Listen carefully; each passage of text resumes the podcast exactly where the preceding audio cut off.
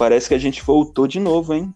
E o Start não vai acabar e a gente vai continuar falando de aspectos muito importantes. Para você que está aqui novamente me ouvindo, esse é mais um episódio do Start Podcast e dessa vez a gente vai falar de um assunto extremamente importante e que não para de aparecer em toda a mídia, seja ela sua mídia do celular, seja ela que você escuta rádio, se você vê as coisas no YouTube, se o seu algoritmo entende um pouco da realidade, né, que ele já não te colocou na distopia, você está vendo o que está acontecendo nesse conflito russo-ucraniano. Mas antes de iniciar o tema, eu queria dar as boas-vindas para o meu amigo Raoni Maciel. Fala comigo, meu brother. Fala, Rosinho. Boa noite, bom dia, boa tarde. Um grande abraço para ti. Obrigado pelo convite. Estou que aqui isso? sempre às ordens. Tamo junto. Mas aí, antes de começar o, o, tema, eu queria dizer mais uma vez: se você quer ficar antenado nas novidades do Start, segue a gente lá no Instagram, StartPodcast, tá? E se você quer ajudar o Start direta ou indiretamente, ajude pessoas que. É, é, ajude empresas que trabalham na sua cidade, né? Eu vou indicar algumas aqui e vou deixar elas também na descrição. Se você quer fazer uma tatuagem maneira, se você, você quer de Jericoacoara, de Fortaleza ou até de Morada Nova, Luan Maia Artiste lá no Instagram, arroba Luan Maia Artiste. O cara é brabo, faz um preço super recomendável e super acessível para todo mundo. Então, se você quer renovar sua tatu, ele é o cara certo. É, se você quer dar uma apimentada na sua relação, arroba Store. No Instagram também tem lingeries muito legais, muito bacana e sexy para você dar aquela apimentada, olha, para deixar no naipe e também agora com novos produtos eróticos na mesma loja. Se você quer acessórios, Pedra da Lua e Rocha.lotus, então você vai poder encontrar brincos, anéis, é, colares, tudo para você arrasar naquela noite especial. E se você quer dar um tapa no visual, deixar o cabelinho na régua, bigodinho fininho, a sobrancelha na valha, BR Underline Barbearia.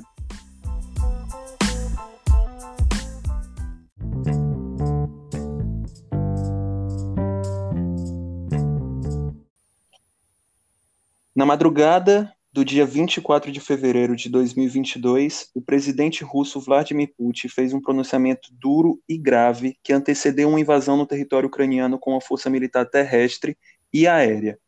Putin acusou o atual governo do presidente Volodymyr Zelensky de genocídio contra russos nas regiões de Donetsk e Luhansk, chamando sua invasão terrestre de operação especial para desmilitarizar e desnazificar a Ucrânia, a Ucrânia dando início assim ao maior conflito militar no leste europeu desde o fim da Segunda Guerra Mundial, suscitando uma ação unitária de todo o mundo ocidental em torno de fortes sanções e duras críticas contra o atual governo russo de Vladimir Putin. Com quase um mês de conflito, os danos estruturais em toda a Ucrânia são incalculáveis. O número de refugiados já beira as 2,5 milhões de pessoas. O número de mortos no confronto entre Rússia e Ucrânia até agora varia de acordo com diferentes balanços. Morreram cerca de 700 civis, segundo a ONU, até o dia 14 de março. Pelo menos 1,3 mil soldados ucranianos, segundo o próprio presidente da Ucrânia, até o dia 13 de março. 2,3 mil civis ucranianos só em Mariupol, segundo o próprio governo ucraniano, até o dia 15 de março março, e cerca de 500 soldados russos morreram no início da ocupação da invasão. É, apresentado o tema e seus números assustadores diante desse confronto é, sem escala e muito preocupante, claramente no cenário atual do mundo, eu queria apresentar o meu amigo, colega de profissão, amigo pessoal, pesquisador e professor em História, Raoni Maciel. Fala comigo, meu mano. Fala, querido Juan. Bom dia, boa tarde, boa noite a todos do Startcast Podcast. Estou aqui às suas ordens, querido. Vamos bater esse papo. Vamos nessa. Raoni, para a gente começar, a gente sabe que há muitos motivos, inclusive que são motivos é, geográficos, motivos políticos, motivos militares que levam essa invasão a acontecer. Mas, na tua opinião, quais são as razões gerais que suscitaram esse conflito, né? Uhum. Juan, é, é, é importantíssimo a gente começar esse bate-papo, meu querido amigo, já pensando de uma forma desapaixonada de mencionar esses fatos, né? Eu acho que o nosso espectador, né, e de maneira geral, curiosos que venham a nos ouvir, é, tem uma noção de que a gente tem uma perspectiva ocidental do conflito. Obviamente que a gente sabe que nem todas as notícias nos chegaram e nem chegarão para todos nós como a gente gostaria. Mas, inicialmente, eu gostaria de pontuar algumas coisas que seria a necessidade do entendimento histórico dessa situação, Juan. Porque, eh, veja bem, a gente precisaria recuar muito no tempo para conseguir fazer um balanço geral dos motivos que levam essa situação a acontecer. Alguns Sim. podem pensar que isso é uma coisa muito recente, que só tem uma década, que só tem 20 dias. É, é estamos exatamente hoje no 23º dia né, do conflito. Enquanto a gente conversa, o conflito está se desenrolando. Mas eu, eu, eu ousaria, como historiador, remontar essa discussão até a época da Revolução Russa em 1917. Claro que eu não terei condições e nem tempo hábil para voltar a tampo, meu querido Juan. Mas se você pensar, o próprio Vladimir Putin, ele colocou a culpa no Lenin. Ele colocou a culpa no Lenin quando ele disse que não deveria ter se separado da Ucrânia a Rússia, porque a própria capital russa já havia sido Kiev. Né? Então, se Sim, você observar. Exato. Se você observar, a gente tem uma questão geopolítica, é, ideológica, muito profunda que, se formos conversar profundamente, voltaria. Mas como a gente não tem esse tempo, e é o lance aqui é esclarecer de forma bem direta, bem espectador, a ideia é pensarmos um pouco mais já a partir do século XX, depois da Guerra Fria. Né? Esse ponto que já volta até a época da Revolução Russa, mas eu pontuaria rapidamente ocorridos na época da Guerra Fria. E aí eu lembraria aos nossos queridos ouvintes que pegue o seu livro de história, dá uma olhada, tá lá, ou então pesquisa na própria internet, você vai ver, teve diversos envolvendo o Ocidente e o Oriente, e não nessa perspectiva de bem ou mal que a gente sente um pouco na mídia eh, brasileira hoje em especial. Né? Então, teve Guerra das Coreias, nós tivemos Guerra do Vietnã, nós tivemos Muro de Berlim, nós tivemos é, um processo que vai ser muito mencionado por mim aqui em relação é, à própria Iugoslávia e às crises das tensões bálticas, saca? Então, tudo isso, Juan, de uma maneira bem geral, nesse começo, tem que estar no meio da discussão, tá ligado? Para a gente poder bater esse papo desapaixonado. Com certeza. Eu acho que é, todas essas, essas questões elas são muito importantes porque elas estão inseridas dentro de um contexto global de um mundo em conflito, né? E as tensões vêm se acirrando principalmente dentro do século XXI. É, eu considero como outra, algumas das razões principais, né, a constante expansão da organização do Tratado do Atlântico Norte, né, a OTAN aqui para o Brasil, mas para o mundo no geral sendo chamado de NATO, pelo leste europeu. Então você tem aí uma expansão dessa organização militar desde 1997, inclusive anexando 14 ex-repúblicas soviéticas que estão ali próximo da Ucrânia, da Bielorrússia e da Rússia, né? Então uhum. hoje, mesmo sem a necessidade que a OTAN de fato existisse, por ser uma aliança militar que surgiu em um contexto da Guerra Fria, fazendo inclusive uma oposição a um grupo político que já não existe mais, a uma sociedade, a um ideal político que já não existe mais, né? Embora a uhum. gente possa considerar que o Putin está tentando reviver um ideal soviético, mas isso em si é uma interpretação subjetiva, a OTAN ela continua expandindo-se pelo continente europeu, principalmente pelo leste, ali desde 1997, com a anexação dessas repúblicas soviéticas, né? Uhum. E aí mas eu consideraria isso como um fator, de fato, é, exponencial para o aumento desse conflito. O que, é que tu acha? Eu acho perfeito, eu acho extremamente válido, né? A, a, sua, a sua questão é cirúrgica, porque ela vai trazer um ponto bem atual, né? Agora, de fato, é, é, eu sempre tento trazer isso, né, nas nossas aulas aqui na rede estadual do Ceará. Eu sempre é, é, levo os alunos a gente a refletir sobre o aspecto do conflito fora desse, dessa caixinha é, ocidental e oriental. E nesse aspecto, Juan, eu acho importantíssimo a gente pensar que essa postura do próprio líder da Rússia, que é o caso do Vladimir Putin, em tentar, né, digamos assim, é, dar um, um, ímpeto de um imperialismo novo em pleno século XXI, a, a gente precisa compreender esse aspecto histórico da cabeça dele, porque, Juan, é uma coisa impressionante. Eu já eu, ouvi. Eu... Pois não, pode falar. Esse aspecto histórico que você está falando é essa composição do povo é, unitário, né? Isso. E outra coisa, né? O próprio, o próprio Putin, além de falar do aspecto etnográfico, né? E aí, onde você tem é, as regiões separatistas, né? Que vão ser, é, digamos assim, aliadas ao povo eslavo, povo russo.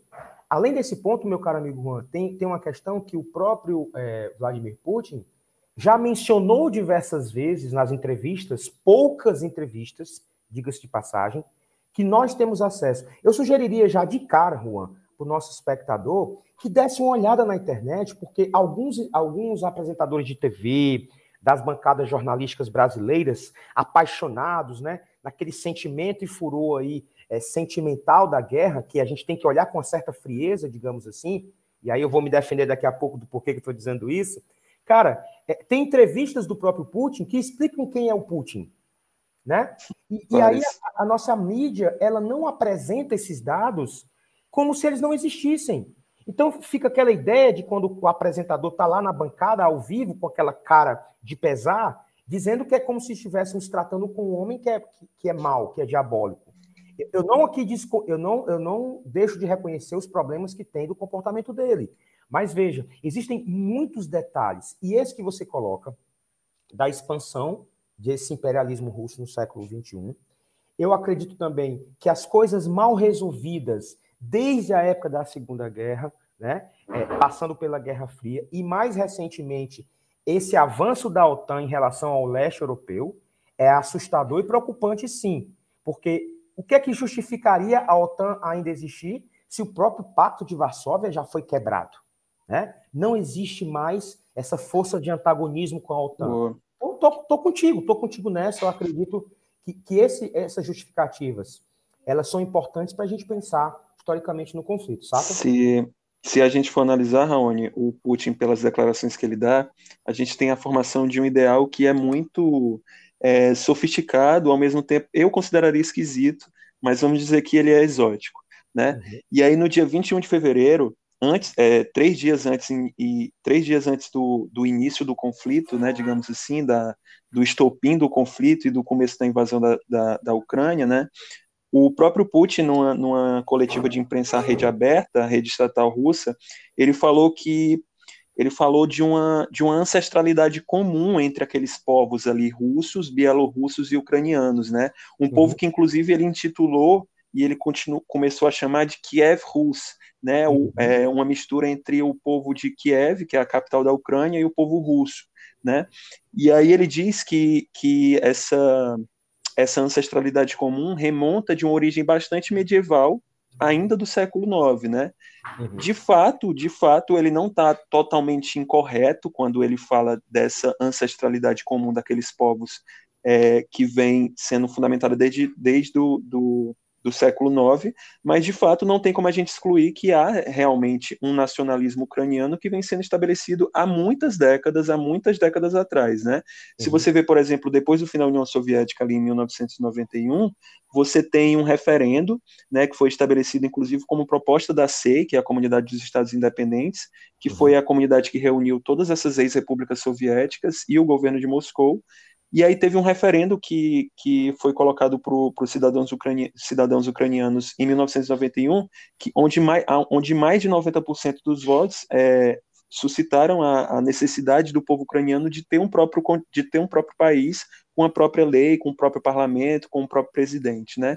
Então é uhum. de fato, mesmo que essa ancestralidade comum realmente exista, num ponto de vista historiográfico, num ponto de vista de ancestralidade, não tem como a gente excluir esse nacionalismo ucraniano da, da, da sobrevivência dele, né? Se a gente for trazer esse conflito mais para o nosso século, aqui para o século XXI, eu vejo que desde 2003, tanto a Rússia como a Ucrânia, eles, eles estão passando por um processo de racha nessa amizade, né? Que não é tão inesperado assim, mas que faz sentido. Então você tem aí em 2003 o governo de Moscou, né, suscitando a criação de uma barragem no, no Estreito de Kerch, né, que hoje a gente conhece como Estreito de Kerch, próximo a uma ilha ucraniana de próxima à ilha ucraniana de Tusa, né? É, Tusa fica ali entre o território da, da, da Rússia e a península da Crimeia, que hoje é anexado da Rússia, perto ali no Mar de Azov né? Uhum. E aí os ucranianos nessa época eles acabaram acusando o governo de Moscou de tentar redesenhar as fronteiras que estavam sendo estabelecidas, que foram estabelecidas pela SEI, né? Que é essa comunidade de estados independentes. É, e aí essa construção foi interrompida em 2004, principalmente por causa desse, desse aumento, dessa, desse acirramento das disputas, desse conflito entre eles dois, né? Uhum. Só que uhum. as tensões deles dois não estão necessariamente só na construção dessa barragem. Eles começam, eu, eu consigo identificar que elas começaram aí, mas elas foram sendo tensionadas e aumentadas com o passar do tempo, né? Em 2004, por exemplo, você tem a, as eleições presidenciais na Ucrânia. E a gente sabe que Moscou exerce um, uma influência política muito forte dentro da Ucrânia. Então, uhum. tipo, sempre tem um candidato pró-russo e um candidato pró-ucraniano, que é pró-ocidental, lá para disputar as eleições. E aí, em 2004, quem vence a eleição é o candidato pró-Rússia, né, que é o Viktor Yanukovych, só que ele não consegue assumir o poder porque há dentro da Ucrânia uma chamada, e aí não querendo ser, ser cômico, mas a, o nome é cômico, né, que é a chamada Revolução Laranja, que acaba esta, estabelecendo o controle e assumindo o controle da Rússia, do, da Rússia não, desculpa, da Ucrânia nesse período, é o candidato pró-ocidente, o candidato pró-europeu, e um candidato nacionalista, né, que é o Viktor Yushchenko. Uhum. E aí a Rússia reagiu em 2004, depois desse, desse, dessa perspectiva fraudulenta, né, perspectiva de golpe, eles reagiram cortando o fornecimento de gás tanto para a Ucrânia como para a União Europeia, né, principalmente para a Alemanha e para o Reino Unido naquela época. E aí isso é muito complicado porque as motivações são basicamente as mesmas, né? E aí, por exemplo, em 2008, é, o presidente dos Estados Unidos na época, o George Bush, ele pressionou a, a, a os membros é, atuantes da OTAN para votarem a favor da adesão da Ucrânia e da Geórgia na OTAN, né?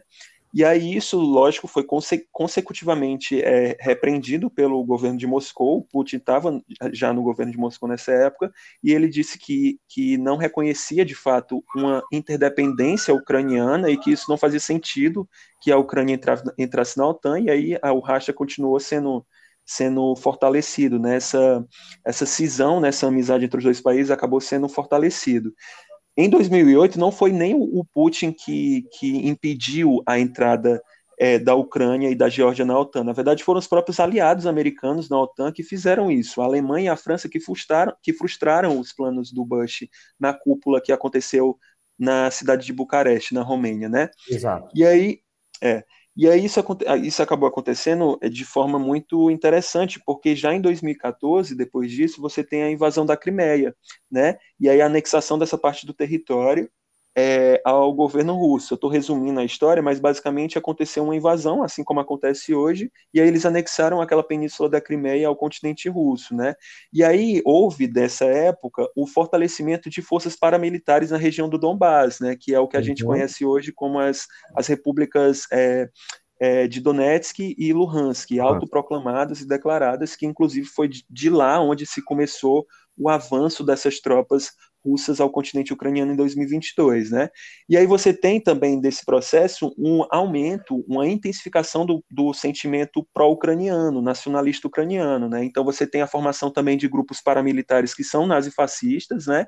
Por exemplo, o batalhão de Azov, que desde 2015 faz parte do governo, faz parte é, do, do, do, exército ucraniano de forma legal, estabelecida pelo governo. Então você tem aí uma série de problemas que estão sendo estabelecidos, né? E aí esses conflitos eles acabaram se intensificando depois da forma, depois da, da anexação da península da Crimeia. Então essas regiões de Donetsk e Luhansk, junto com esse com essas forças pró junto não, na verdade, combatendo essas forças pró-ucranianas, né, acabaram intensificando o conflito em 2014. Então esse conflito já poderia ter sido intensificado se não fosse o tão famigerado e aí que caiu na boca da mídia brasileira, né, que é o Acordo de Minsk. Uhum. E aí o que é esse Acordo de Minsk, né? O Acordo de Minsk é uma garantia de cessar fogo que foi estabelecida entre o e o governo de Moscou para cessar fogo nessa região separatista de Donbás, né, que levava em consideração o, o conflito entre essas forças pró-ucranianas né, e essas forças pró-russas, essas forças separatistas de Donetsk e Luhansk. Né. E aí esse conflito ele, ele, ele passou por uma época mais branda, o acordo de Minsk funcionou em partes, né? A gente sabe que em vários momentos aí de 2014 a 2022 ele foi desrespeitado e agora em 2022 ele foi literalmente rasgado né, e toda a, o conflito acabou se generalizando para toda a Ucrânia, né? Então uhum. o conflito já não está mais localizado nessas regiões e também não está mais localizado na península da Crimeia. Ele já está sendo, é, é, como é que eu posso dizer, generalizado para todo o continente ucraniano, né? Uhum. Mas aí, para além disso, Raoni, é, como que, que você consegue avaliar esse processo de reação global em torno desse conflito, né? Como que você avalia, por exemplo, o posicionamento dos Estados Unidos, da China e com relação da União Europeia com relação a essa intensificação do conflito. Massa, cara, é, é, tô lhe aplaudindo de pé aqui, você não está vendo, mas estou lhe aplaudindo de pé pela sua síntese, né, seu poder aí brilhante de síntese do acontecido. Agora, de uma maneira é, é, da, da cearensidade que a gente tem, né, e tal, eu não posso me furtar de fazer alguns comentários. Em primeiro lugar, o próprio Putin disse que o acordo de Minsk morreu, né? Então, imagine um cara que é dono de mais de 6 mil ogivas nucleares, dizer na cara, assim, na cara de madeira, né, como diríamos aqui no Ceará, ele é o cara que diz que o acordo morreu. Então, significa que, de fato, o acordo entre as forças da Ucrânia e a força é, russa, ela está com um problema desde 2014. Mas aí, meu caro Juan, eu voltaria um pouco mais no tempo, porque a gente tem esse problema, né? O historiador ele tem esse lance de fazer resgates que a maioria dos poderosos querem que a gente esqueça. Mas eu fico pensando na cabeça do russo médio, né? É, é, como ele deve estar tá chateado hoje em dia, né?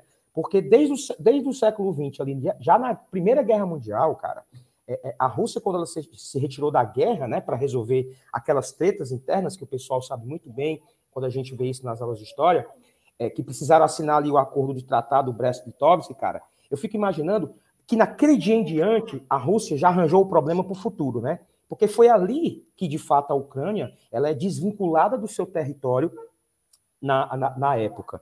E aí ela vai lutar de novo para que isso aconteça já na Guerra Fria, e a gente está vendo os desdobramentos. Agora, Juan, é interessantíssimo pegar um ponto da sua fala, porque a gente tem que lembrar, e aí a gente tem aqui no Brasil, infelizmente, um pouquinho da mente assim, é, com problemas né, de memória e tal, e cabe a gente fazer esse papel. Em 99, a partir de 1999, a gente tem uma efetiva participação da, da OTAN, Juan, nessa região da questão do Kosovo, né? Uhum. E, naquele momento que, que, que a gente sabe que os maiores recursos orçamentários que a ONU recebe e sem falar da própria construção física do prédio da ONU, que fica no território norte-americano, em São Francisco, os maiores recursos recebidos pela ONU são do caixa norte-americano, entre 30% a 40%.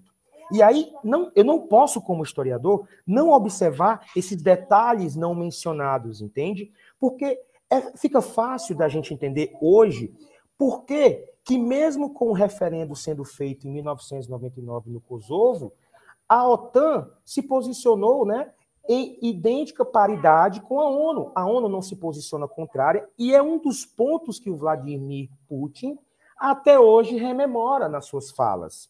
Claro que a gente não vai ver isso em pleno é, horário nobre na televisão brasileira, nas televisões abertas, a gente não vai ver. Mas se você observar, o próprio referendo feito pelo, pelo, pela OTAN e pelos Estados Unidos, né, diga-se de passagem, elas têm essa anuência e aí o próprio Putin, hoje, né, mais futuramente, pergunta: por que, que eu não posso fazer o mesmo? Né? E aí eu vou, eu vou entrar na sequência da pergunta que você me fez. Eu estou só recapitulando para a gente pensar que não aceitaram quando a Rússia propôs a mesma situação já em 2014 no referendo da região da Crimeia. Então, essa é a parte que, que para a gente que não está sendo avisado e não está sendo relembrado pela mídia ocidental e em especial a brasileira, de que já houve a mesma situação é, já na época da Geórgia, em 2008. O conflito se assemelha bastante, porque você tem duas regiões separatistas que querem se tornar independentes, e a Rússia, com o mesmo modus operandi naquela época de 2008, fazendo a mesma coisa em 2014 e fazendo agora a mesma coisa em 2022. Então, não observar a similitude histórica é um problema que a gente não pode deixar de comentar. E aí a pergunta que o Putin faz, e eu faço também, em hipótese alguma, defendendo a narrativa do Putin. Mas ele pergunta, naquele famoso vídeo de uma hora que rolou agora no dia 21 de fevereiro de 2022, ele faz uma pergunta direta e reta. Por que a OTAN não quer ser amiga da Rússia? E aí, Juan, Por que será, né? Essa pergunta é importante porque ela vai exatamente no ponto brilhante do teu resumo. Cara, tem hoje gente falando é, a boca miúda, né? Já ganhou aí os, os, espaços de direita brasileiro, do comentário de que o John Biden ele parece o Jimmy Carter da época dos final dos anos 70, 80. Por quê? Porque o, o Jimmy Carter, como o Joe Biden, está atravessando um problema de inflação grave, desemprego, é, descrédito popular, e a, e a sua possibilidade de reeleição está se carcomendo. E todo mundo sabe no planeta que uma coisa que deixa um presidente norte-americano de novo poderoso é a possibilidade de intervenção militar.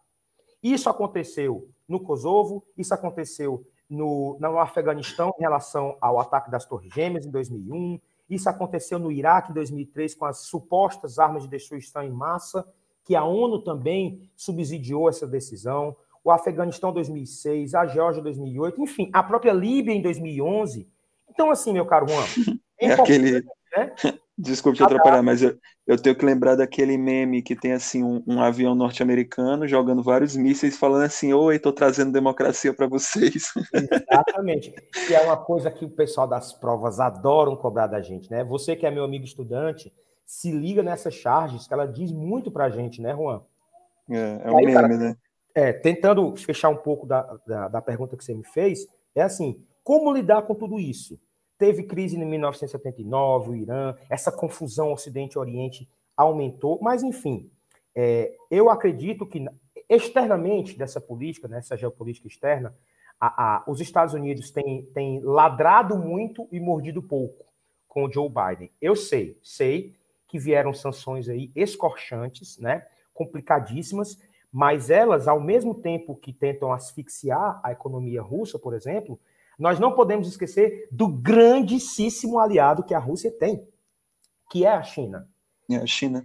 E não adianta os nossos comentaristas políticos, jornalistas das bancadas de direita, que estão aqui tergiversando, brincando, é, usando imagem até de joguinho para falar de um conflito que aconteceu verdadeiramente, porque a China tem um interesse extremamente importante nas riquezas minerais e energéticas russas e ela não se posiciona é, friamente, né, de uma forma calculista, como os chineses são. Né? Xi Jinping se juntou recentemente com o próprio Vladimir Putin, cara, antes de começar os Jogos de Inverno. Quem não lembra da famosa imagem deles dois conversando? Aquilo ali é uma demonstração poderosíssima de uma narrativa de poder. Né? Os dois uhum. sentados naquela, naquela grande mesa. Então, cara, pensa comigo. Se o Ocidente quiser botar o boneco, né, como a gente diz no Nordeste aqui, quiser, quiser colocar dificuldade para a vida russa, a China está aí para suprir a necessidade. Não pensemos nós que eles não se juntariam. Eles têm umas farpas no passado, ideológica, mas eles atualmente conseguem manter essa política de aliança com a importação da energia é, é, produzida pela Rússia. As vantagens dos Estados Unidos em relação à China, meu caro Juan, diminuíram muito não à toa, ironia do destino, para fechar, prometo, é, é, ironia do destino, a quem os estadunidenses hoje vão recorrer para pegar petróleo? Ora, meu caro amigo, cara pálida, voltou ao foco dos Estados Unidos o petróleo venezuelano. Olha o Olha só, né? Que bacana. Vamos mandar iPhone para Venezuela, um pouco de democracia. Como é que vão ficar tipo... na cadeira, galera, agora para defender isso, hein? Meu Deus. Porra. Hein? Agora o.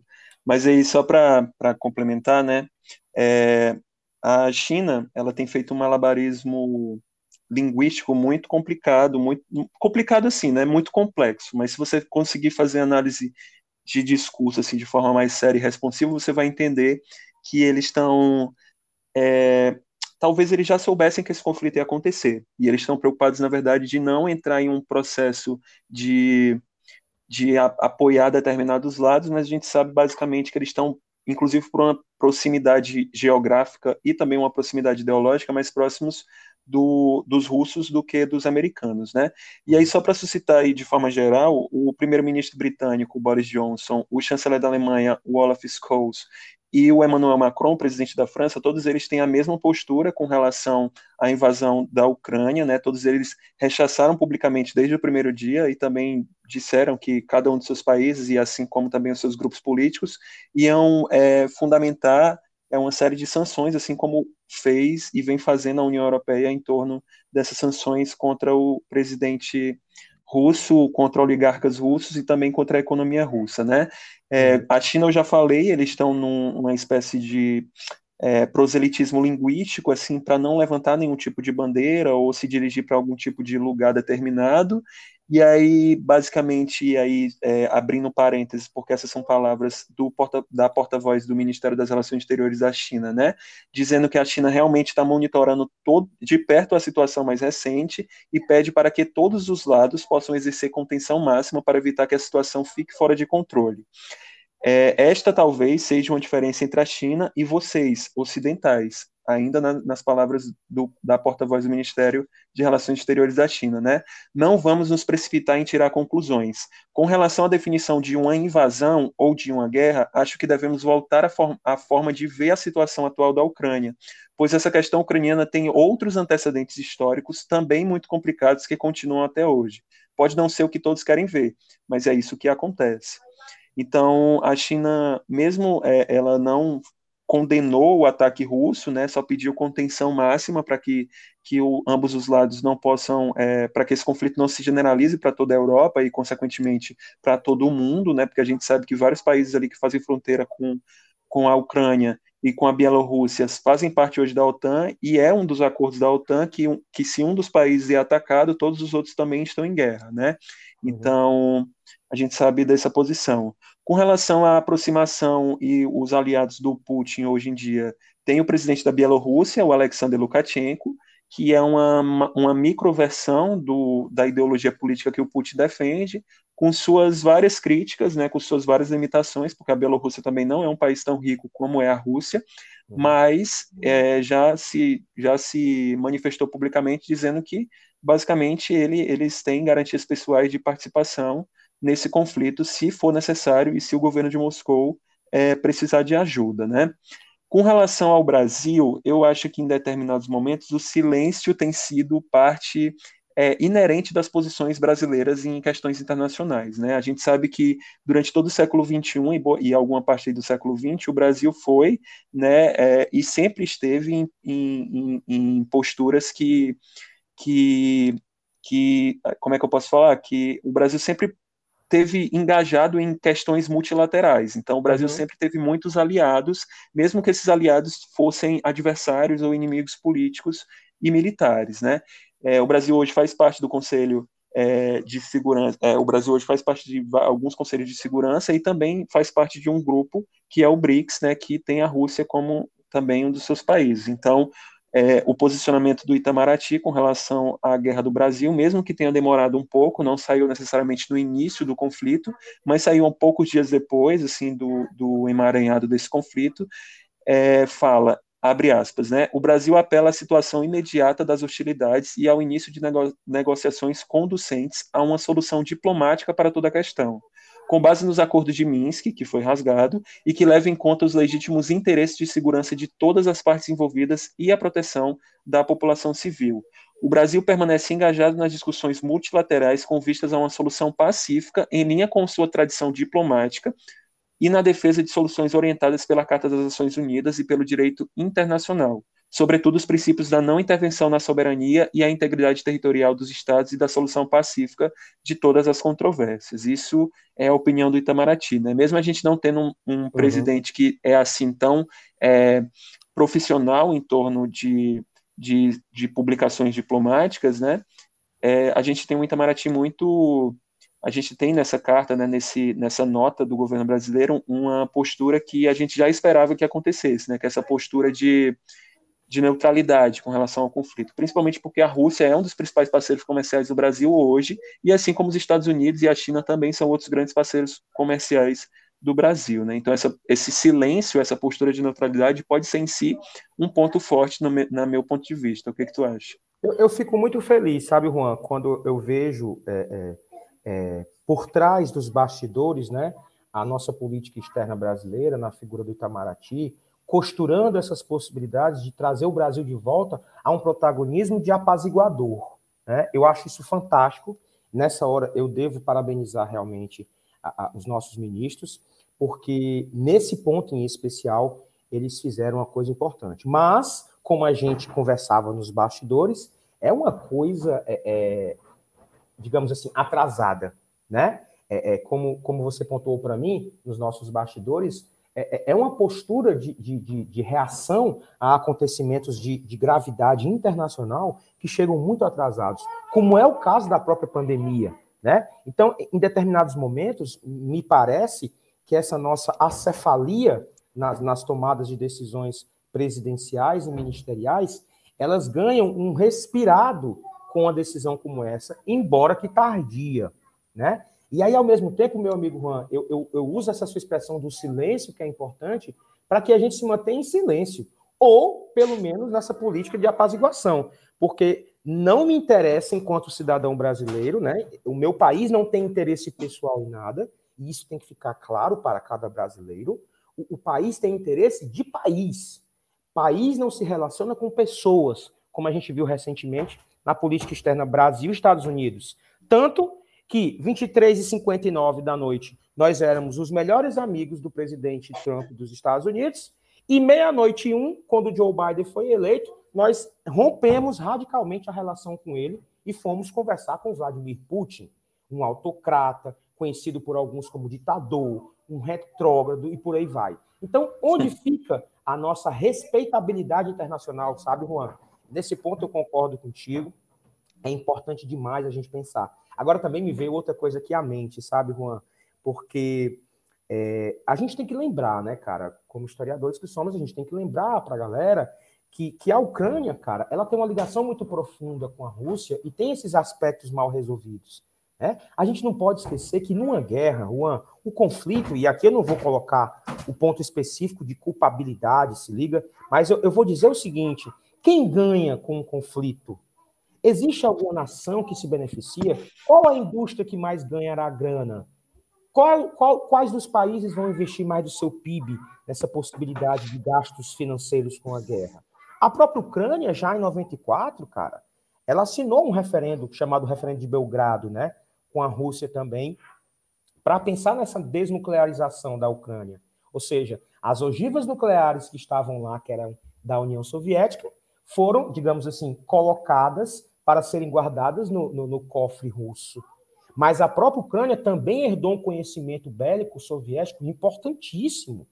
As forças militares da Ucrânia hoje, que o Vladimir, o Volodymyr Zelensky ele, ele, é aplaudido, ovacionado em cada discurso que ele faz, e aí eu fico muito temeroso, como analista frio da situação, é, é, me deixa assim: as forças ucranianas receberam aportes financeiros e armamentistas consideráveis. Então, Sim. se verdadeiramente os países mundo afora, os próprios aliados da União, da, da, da União Europeia, é, da própria OTAN, tivessem interesse em sanar a dificuldade da região, não alimentariam um conflito. O presidente Volodymyr Zelensky não incentivaria e inflamaria a sua população a fazer garrafinhas de vidro de, de cerveja 300 ml para jogar contra um tanque na rua.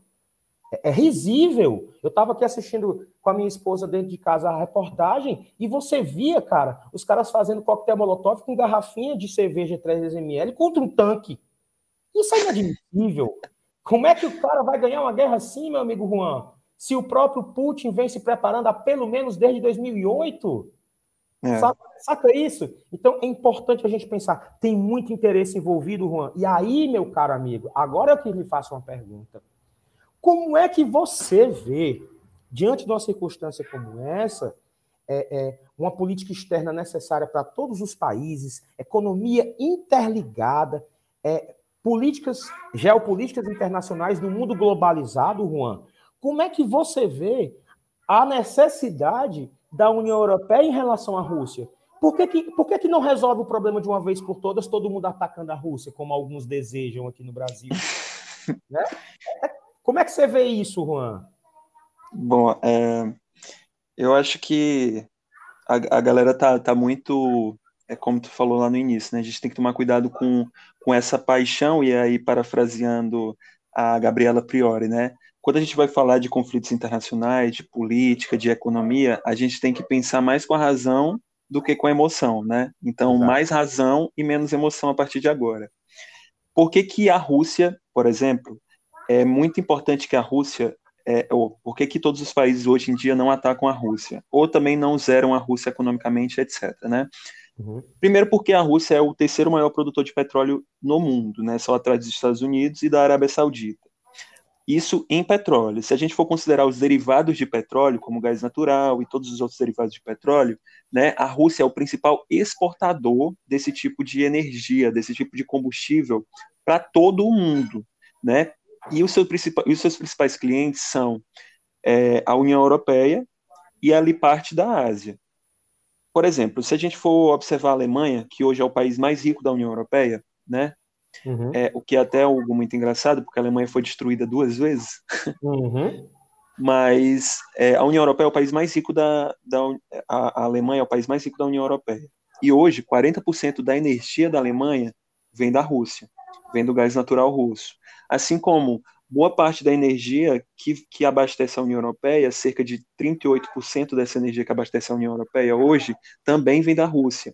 Né? Então é muito necessário que a gente observe que não é de um dia para a noite que a gente consegue mudar toda a nossa matriz energética. Embora o meu, meu lado ambientalista esteja sendo é, felicitado por essa questão de diminuição dos combustíveis fósseis, né? Só que uhum. a gente sabe que os combustíveis fósseis, no geral, hoje são o que movem as economias globais. Então você tem o petróleo, o gás natural e os outros derivados do petróleo como principal fonte de energia no mundo inteiro.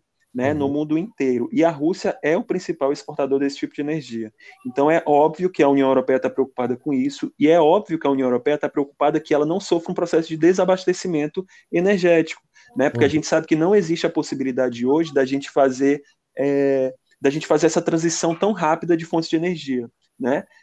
É, eu sei que há uma movimentação, principalmente dentro da União Europeia, por exemplo, na Alemanha, no final do ano passado, muito, é, antes desse conflito realmente explodir, no que aconteceu recentemente, a União Europeia estabeleceu como energia limpa a energia nuclear né? Uhum. E aí eles colocaram isso como é, é, uma decisão política. Então, é, eles vão abrir novas usinas nucleares, mesmo tendo fechado as outras três, e a gente sabe que tanto a fissão como a fusão nuclear são processos que são desenvolvidos, em suma maioria, pela União Europeia, lá em países europeus, né?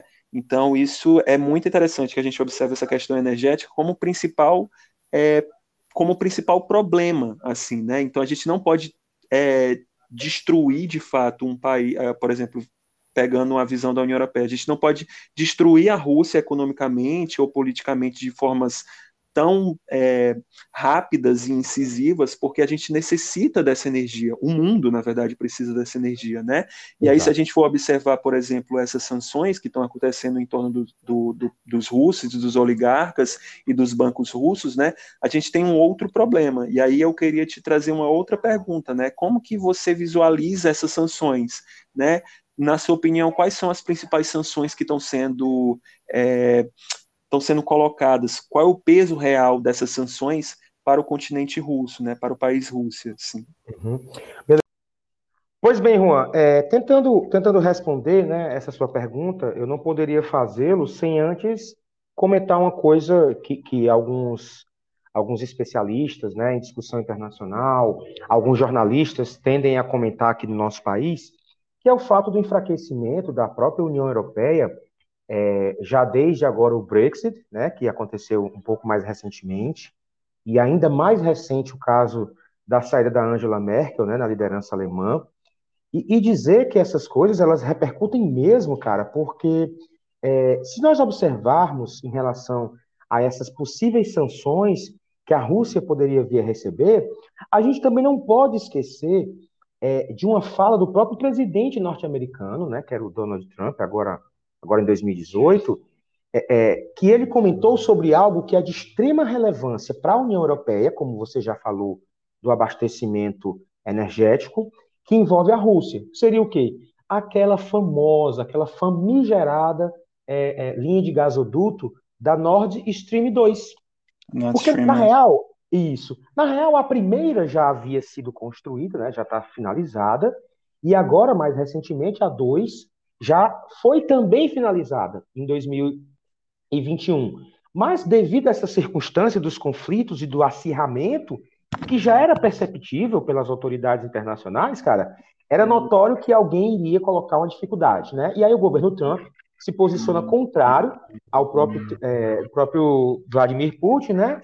É, é colocando sanções já a partir dali para qualquer empresa ou instituição que fosse fazer a negociação com a Rússia para a construção desse gasoduto, já iria ele ali mesmo sofrer as sanções é, é, do impacto norte-americano. Ou seja, não se fazem sanções de uma maneira isolada e impensada. Ali tem toda uma estratégia geopolítica que é o que nos rege atualmente, cara.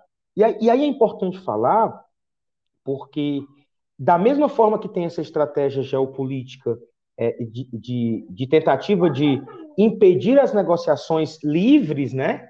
E essa é a ironia do destino. Se há uma, uma negociação livre, por que, que a Rússia também não poderia fazê-lo? E aí vem a parte irônica, que é essas sanções econômicas em relação à Rússia, a Rússia também se posiciona de uma outra maneira, saca? Ela, ela vai falar sobre aquele aspecto que a gente falou é, é, do genocídio, que o Putin vai elevar esse tom, de uma nazificação ucraniana, né? de uma própria nuclearização ucraniana. Ele também vai colocar isso em jogo para minimizar esses impactos do discurso econômico das sanções. Mas veja bem, vamos para a realidade prática. Nesses 23 dias de conflito, o que já rolou de sanção através do, do, do governo Joe Biden, que falou fino, reclamou, brigou e, e passou a fazê-lo, né? que era em relação a, ao sistema econômico do SWIFT, né? E aí uhum. você pode até comentar para facilitar para os nossos ouvintes, mas quero dizer uma coisa: isso não é qualquer coisa, né? não é qualquer tentativa de imposição de sanção. É um estrangulamento econômico que, como a gente sabe, a maior parte da população, a população mais pobre, é que realmente vai carecer é, o seu custo de vida, vai ter o problema de desabastecimento. Então, pensa comigo, pelo simples fato mais recente do conflito, isso por si só se justifica? É uma pergunta que a gente se faz, né? É porque, uhum. se, como eu já disse antes, se nós quiséssemos que as forças ocidentais demonstrassem toda a sua expertise em democracia e de liberdade dos outros países, é, é, vamos pensar também nas duas populações, porque a ucraniana já está sofrendo com um impacto é, bélico e a russa vai sofrer a longo prazo esses afastamentos das empresas internacionais do seu setor. Juan, uhum. tu, tu, tu, tens algum nome, tu, tu sabes de alguma relação de empresas que estão começando a boicotar a relação com a Rússia? Ah, tem vários nomes, né? E aí a gente tem que compreender também, só para complementar o que você falou com relação às sanções, é, a gente tem consequências a curto prazo a médio prazo e a longo prazo com relação a esse pacote de sanções. Né? A União Europeia já estabeleceu que talvez na próxima semana saia um quinto pacote de sanções, e essas sanções não estão sendo apenas na economia russa, mas também vários é, oligarcas russos, pessoas individuais que estão sendo é, sancionadas dentro da União Europeia. A gente sabe que existem vários oligarcas, é, pessoas que são muito ricas, bilionários russos, né, que fazem é, parte de, também desse pacote de sanções, né? Se a gente for uhum. observar a nível local, com relação às primeiras sanções que vão impactar necessariamente o modus operandi da Rússia, né, ou seja, aquele, aquela junção entre vida pessoal das pessoas e economia, né, a gente tem uma evasão rápida é, de diversas empresas, mais de 100 empresas já anunciaram a evasão do, do território é, russo. A gente tem a, as medidas, sanções de médio e longo prazo, no caso, é o aumento da inflação e a desvalorização do rublo, que é a moeda russa, que já perdeu, inclusive hoje, no momento que a gente está gravando isso, já perdeu 70% do seu valor no mercado internacional, né? E aí, uhum. antes de necessariamente falar sobre as sanções, né, e essas empresas e o impacto dela na vida das pessoas, a gente tem que lembrar que a economia do mundo hoje, inclusive a Rússia faz parte dessa economia, ela é globalizada, mesmo que ela seja multipolar, ela é globalizada. Então, sancionar a Rússia significa sancionar parte do dinheiro de alguns outros países, né? E a gente vê o impacto dessas sanções não só na Rússia, mas como em vários outros lugares do mundo, né? E aí esses, esses é, políticos e, e, governantes ocidentais, eles vão ter que fazer algum tipo de medida é, é, urgente para amenizar o impacto, porque como a gente já falou e a gente vem falando desde o início do, do episódio, a Rússia não é um país muito simples, ele não é um país sancionado como a Venezuela ou Cuba, ou um país como uhum. a Coreia do Norte, né? A Rússia é um dos uhum. maiores países do mundo, das maiores economias do mundo, né? A nível local, ou seja, dentro da Rússia, a gente tem é, o êxodo de diversas empresas multinacionais. Eu vou citar algumas delas aqui. é, como a Disney, a Netflix, a Warner, a Activision, a BMW Motors, a Chevrolet, McDonald's, Airbnb, Airbus, Apple, Spotify, PayPal, os serviços de pagamento Visa e Mastercard, Nike, Renault, Toyota, Adidas, a Coca-Cola, também a Nestlé, né, já anunciaram saídas do país. É, e várias outras empresas, mais 80 empresas nessa lista, né? A gente pode pensar assim, ah, mas mas é só a gente não consumir esses produtos, é só a gente não ir no McDonald's, é só a gente não ouvir música no Spotify, é só a gente não comprar os jogos da, da Activision. Só que isso tem um impacto né, é, dentro do, do, território né, que aumenta a inflação e também aumenta a desvalorização da moeda, que é o desemprego. Né? Então, essas empresas elas precisam de trabalhadores que são trabalhadores russos, são russos e russas, né, que trabalham nessas empresas que agora não vão ter mais seus empregos do dia para a noite com a evasão rápida dessas empresas. Né? Então, isso impacta diretamente nessa inflação e também impacta porque causa um mal-estar geral coletivizado, né? De, devido a uma mudança tão abrupta na, nos padrões de vida da maioria da população.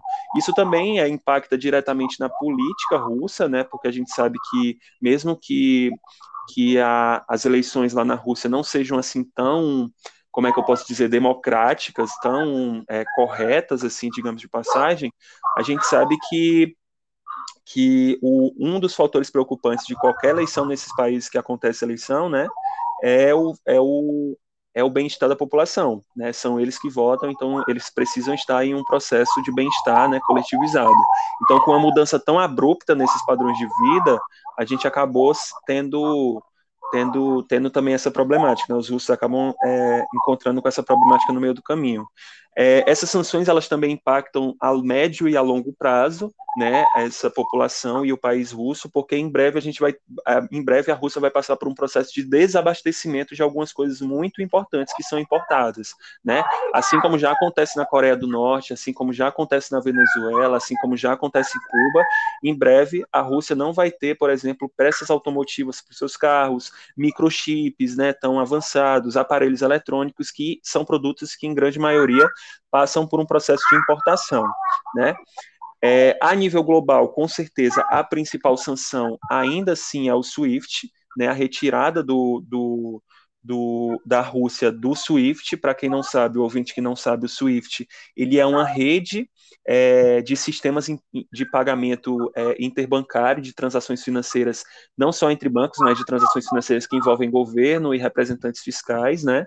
E aí Isso. retirar a Rússia desse SWIFT é isolar ela do resto da economia global, né? Assim como já acontece, por exemplo, com a Coreia do Norte.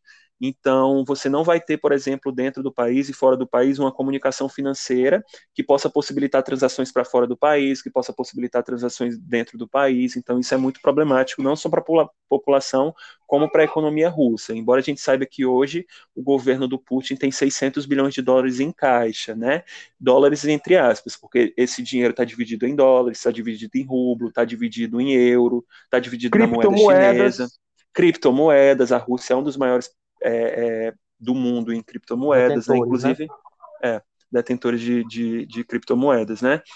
É, a gente sabe, por exemplo, que há saídas para esse. A gente hoje sabe, depois de uma passagem de tempo, né, que há saídas para o governo russo com relação a essa, essa retirada do SWIFT, né? E uma delas é o próprio sistema é, é, o próprio sistema deles de transações domésticas, né, que é o SPFS, SPFS, né, que foi criado em 2014, ali próximo da invasão da Crimeia, já visando, por exemplo, uma saída do SWIFT. Então, hoje, o SPFS, ele é cerca de 20% do total de todas as transações domésticas que acontecem dentro do território russo, né? Então é, a tendência é aumentar.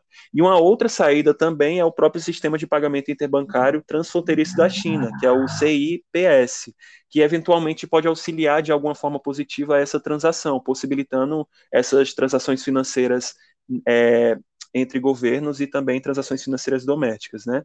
Então há saída sim, mas eu acho que o bem-estar o, o bem-estar da população está sendo muito é, comprometido, compreende? Uhum. Como a gente sempre sabe nesses conflitos bélicos, quem mais sofre de fato não são os governantes, é, talvez não seja a economia, talvez sejam realmente as pessoas, né? Não só os refugiados, mas também os, o, as pessoas que moram lá na Rússia. E aí, só para para já a gente continuar é, estabelecendo no, o nosso diálogo, a gente sabe que a Rússia, o país Rússia, não é nenhum tipo de exemplo de democracia liberal no mundo, né? Pelo contrário, o Putin está uhum. governando o país desde 1999, já se estabeleceu e reestabeleceu dentro do governo diversas vezes e sempre esteve no comando do país, né? Desde que ele entrou. É, é, ele é acusado por alguns especialistas, né, políticos, de tentar manipular eleições tanto dentro do seu país como fora do país, como a gente já falou lá no início, ele manipulou as eleições e sempre manipula as eleições ucranianas, por exemplo, né? E ele também sempre está ele tá sempre manipulando as eleições para se perpetuar no poder. E aí muitos acreditam, inclusive, que ele é um novo czar, né, do uhum. século 21. É, uhum. Sabendo de tudo isso, né, como que que a gente pode é, avaliar toda essa realidade em torno da mídia russa. Eu tenho muito para falar sobre isso também, mas eu queria que, que você trouxesse uma contribuição é, com relação a isso, Raoni? Como que você visualiza a Rússia em torno dessa mídia, em torno dessa manipulação, é, a morte de opositores políticos, né? Isso tem alguma coisa a ver, assim, com o nosso assunto? Como que você avalia tem, isso? Tem sim, meu caro Juan. E, e, e aí, para a gente chegar nesse ponto que você coloca, eu gostaria de pontuar duas coisas, né? Porque você falou da parte econômica, a questão do SWIFT é extremamente importante, né? É, é para o nosso ouvinte ter uma noção, cara, é, é, são transações diárias da casa dos 5 trilhões de dólares. É o PIB de um país, né? É o PIB de um país que todos os dias fica sendo é, é manuseado por esse sistema econômico, né, de transações. E, e, além disso, cara, eu fico pensando também no que você falou a respeito da, da, da possível punição, né? Do aspecto da, da punição é, em relação aos magnatas, né? Porque magnatas, eles não estão lá à toa. Alguma coisa nesse processo do capitalismo em si, que a Rússia não se afasta dele, é, eles se beneficiam. E aí convém dizer uma coisa, fazendo um paralelo com a realidade brasileira, que eu não posso me furtar de dizer, que é que matemos a, a pulga, né, o carrapato, sem matar o animal, o cachorro, né? Porque não adianta fazer como fizemos, como fizemos aqui no Brasil, a nossa famosa Lava Jato, onde ela quebrou as empresas, né? E aí desempregou milhares de pessoas. Então, uhum. que nós tenhamos esse cuidado, e o Ocidente principalmente, de não, de não punir a população russa e os seus empregos, sem direcionar especificamente uma culpa jurídica desses que apoiam o governo né? Ou desses que têm problemas de corrupção dentro da sua atuação. Saca, Juan? Então, Saca. antes de chegar nessa parte que você me perguntou, eu queria pontuar isso porque eu acho que é extremamente importante. Cara, a, a gente não tem no noticiário a, os números russos, né? Então a gente tem que pensar nisso. O Brasil tem 80% de dívida interna, a Rússia tem 20%. É. Né? Então a gente às vezes quer se comparar com a Rússia nesse aspecto do, do, da riqueza, do tamanho, né, da sua dimensão, mas esquece que nós estamos lá atrás no aspecto da tecnologia, do desempenho científico nas universidades, né? E agora, para não dizer que eu não falei, é importante dizer do atraso é, educacional e acadêmico que o brasileiro vai sofrer com a implementação da nova reforma é, é, da BNCC proposta atualmente, do, do, do, ensino médio. Então, tem uma série de coisas que a gente poderia trazer, mas não dá muito tempo. Né? Mas partindo direto para a sua pergunta, Juan, é, eu penso o seguinte: é, se nós pensarmos o que, o que é importante ver que está acontecendo na Rússia, é o que a gente não pode dizer que de fato tem acontecido no Brasil. Em que aspecto? Existe um nível de censura? Existe. A censura brasileira é permitida? Não. E na Rússia isso acontece diuturnamente. Então, é, é dados que, que nos chegam né, aqui no Ocidente é que em torno de 15 mil pessoas já foram presas pela política né, é, persecutória do, do, do Putin, cara, porque discordam do governo. Né? Então, Sim. você manifestar isso publicamente, apesar de que no Brasil teve alguns indícios dessa situação acontecendo, mais recentemente com, com a indústria cinematográfica de novo no Brasil, mas teve isso também acontecendo por aqui. Mas aí, claro, nem se compara o peso de uma tentativa de censura que acontece aqui com o fato da censura existente na Rússia. Né? Então, 15 Sim. mil pessoas, Juan, sendo presos no meio da rua porque estão é, é, protestando contra o governo, isso me soa muito mal. É, é isso te lembra alguma coisa de, que tenha acontecido mais recentemente, Juan? Aqui no Brasil, você está falando? Não, lá na própria Rússia, né? Se existiu alguma coisa que te lembre essa, essa situação de complicação, né? Por exemplo, ah. o que eu soube, não sei se você soube, mas o que eu soube é que uma, uma, uma pessoa conseguiu invadir um estúdio de TV jornalístico portando um cartaz. Tu ficou sabendo disso, cara? Sim, eu vi. É, é uma notícia que inclusive saiu na BBC, né? É, ela, é, porque assim, só, só explicando a dinâmica da conjuntura, né? Lá na Rússia, a mídia, em sua grande maioria, ela é estatal. Então, ela está submetida aos órgãos de governo e eles só falam basicamente o que eles precisam que o governo, que, o, que as pessoas ouçam, né? As informações que o governo fala é, com relação ao conflito. Né? E lá, por exemplo, por causa dessa, dessa mídia estatizada, eles não podem falar, por exemplo, a palavra guerra, porque eles estão sujeitos a um regime né, é, não tão democrático, um pouco democrático. Né? Então, eles precisam falar, os jornalistas dessa mídia estatal, eles precisam falar não a palavra guerra ou a palavra conflito, mas na verdade a, a, palavra operação militar especial na região de Donbás, que é onde fica ali a região de Donetsk e Luhansk. A gente sabe que o conflito já não está mais em Donbás, ele está generalizado por toda a Ucrânia, mas é assim que eles precisam ser tratados, né? É, é assim que o conflito precisa ser tratado. E aí o Raoni pontuou muito bem, cerca de 15 mil pessoas, é, segundo os últimos dados levantados, foram presas por se manifestarem publicamente sobre esse conflito lá na Rússia, né? É, outro exemplo também de manifestação antidemocrática do governo é que lá existe uma lei é, em vigor de propagação contra fake news né, dentro do território russo. Então você, você, você vê que as pessoas não podem divulgar as informações que não sejam dos órgãos governamentais, do Ministério da Defesa, do próprio governo russo, né? É, sujeito a, inclusive, ser preso se eles divulgarem essas informações por fake news, cerca de 15 anos por divulgação de informação falsa, né? Isso garantiu em suma maioria, o silêncio de boa parte do, dos russos com relação ao conflito, mesmo que a gente veja, de fato, um aumento exponencial nos vazamentos de informações de dentro do país, né? A mídia russa ela sempre foi estatal, mas sempre houve dentro do país mídias alternativas que usavam tanto a internet, a, dinâmica das redes sociais, como também a rádio, que lá é muito utilizada, né? Diferente aqui do Brasil. É, e aí é, também há uma evasão muito grande desses sites de mídia alternativa, o que dificulta ainda mais que a gente chegue até essas informações, né, de dentro do país. Então, é, a, gente, a gente sabe que a, é, a, Rússia sempre teve um apagão informacional em torno do país, então a gente não tem é, tanto acesso a essas informações de dentro do país da Rússia, principalmente por estarmos submetidos a uma mídia mais ocidentalizada, mas é, é muito capaz que com esse novo conflito e com o aumento dessas, dessas práticas é, antidemocráticas de manipulação midiática e, e, censura, que a gente passe por um novo processo de apagão informacional. Então, a gente vai ver que daqui a alguns meses a gente não vai, a gente vai, a gente já sabia pouco da Rússia, agora a gente vai saber muito menos, né?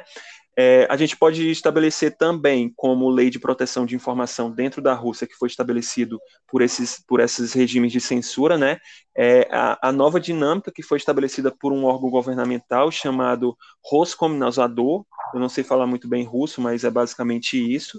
O papel desse órgão, na verdade, é estabelecer regras internas para o uso de aplicativos de comunicação, né, e aí esse órgão, inclusive, no dia 11 é, desse mês, né, entrou com ações contra as empresas do antigo Facebook Inc., que hoje se chama Meta, né, que, que é a empresa que, que lidera, por exemplo, o Facebook, o Instagram e o WhatsApp, que são as redes sociais de, de troca de mensagens mais utilizadas no mundo, né, minimizando assim as informações e as trocas de mensagens dentro do continente.